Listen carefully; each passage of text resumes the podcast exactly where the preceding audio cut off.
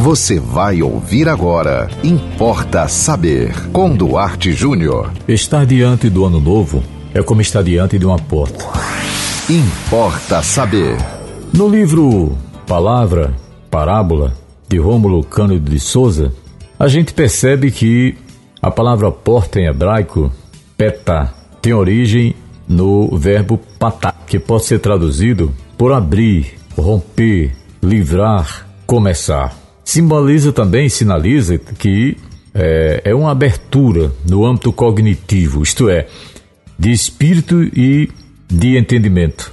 Aponta, entre outras coisas, para aquilo que se abre diante dos olhos. Estamos diante de mais uma passagem de ano. E na passagem do ano, estaremos diante de uma porta, claro, simbolicamente falando. É por onde entraremos em um novo ano, momento de renovar aquelas promessas, inclusive muitas não cumpridas, é, nomear novos desejos, buscar aqueles ainda não realizados. Muitos podem estar pensando: ah, eu quero esquecer esse ano, foi um dos piores da minha vida, ou então e jogar a chave fora. Como sabemos, esquecer é impossível, mas é possível transformar as experiências, mesmo que amargas, em aprendizados. Crescemos também por meio dos enfrentamentos, dos lutos, das derrotas, assim também como crescemos com as vitórias e conquistas. Portas se abrem, portas se fecham e a vida segue em frente. A única porta que, quando fechada, nos tira do jogo da vida, você sabe, né? É a morte. Por isso que Freud, o pai da psicanálise, no texto Nossa Atitude Perante a Morte, afirma: Se queres aguentar, aguentar no sentido mesmo de suportar a vida, prepara-te para a morte.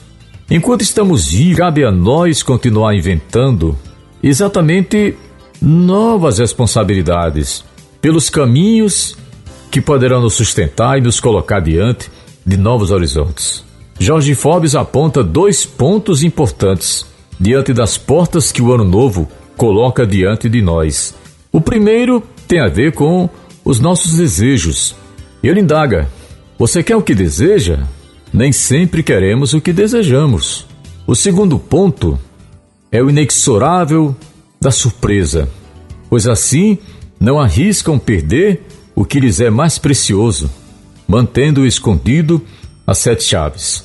Então, não importa como foi seu ano, Claro, estamos aqui falando simbolicamente de uma porta.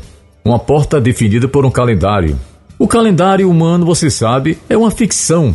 É uma coisa assim meio que metódica para a gente é, definir traços do nosso cotidiano. Como, por exemplo, aquela pessoa que passou o ano trabalhando e deseja férias. Porque, na verdade, o cosmos, o universo, ele não tem nada a ver com isso. O universo não precisa de calendário. Quem precisa é o ser humano. Mas independente disso, dessa questão da tradição, faça uma avaliação da sua vida. Se esse ano não foi bom para você, tenha fé, tenha esperança, acredite. Imagine um ano melhor para você e não apenas para você. Não seja egoísta. Para as pessoas que lhe rodeiam, por que não para toda a humanidade? Porque se a humanidade vai bem, é bom para mim, é bom para você, é bom para todos nós. Um feliz 2022 e que nós continuemos tentando aprender um pouco da sabedoria, do conhecimento que o mundo nos oferece. Aqui no nosso Importa Saber. E você pode continuar mandando para nós a sua mensagem, a sua dica, a sua sugestão através do nosso WhatsApp 987495040. Siga-nos no Instagram, duarte.jr, nos acompanhe no Facebook, Duarte Júnior, e sigam com a programação da 91.9 FM. E até o próximo ano. Até o próximo Importa Saber. Você ouviu Importa Saber com Duarte Júnior.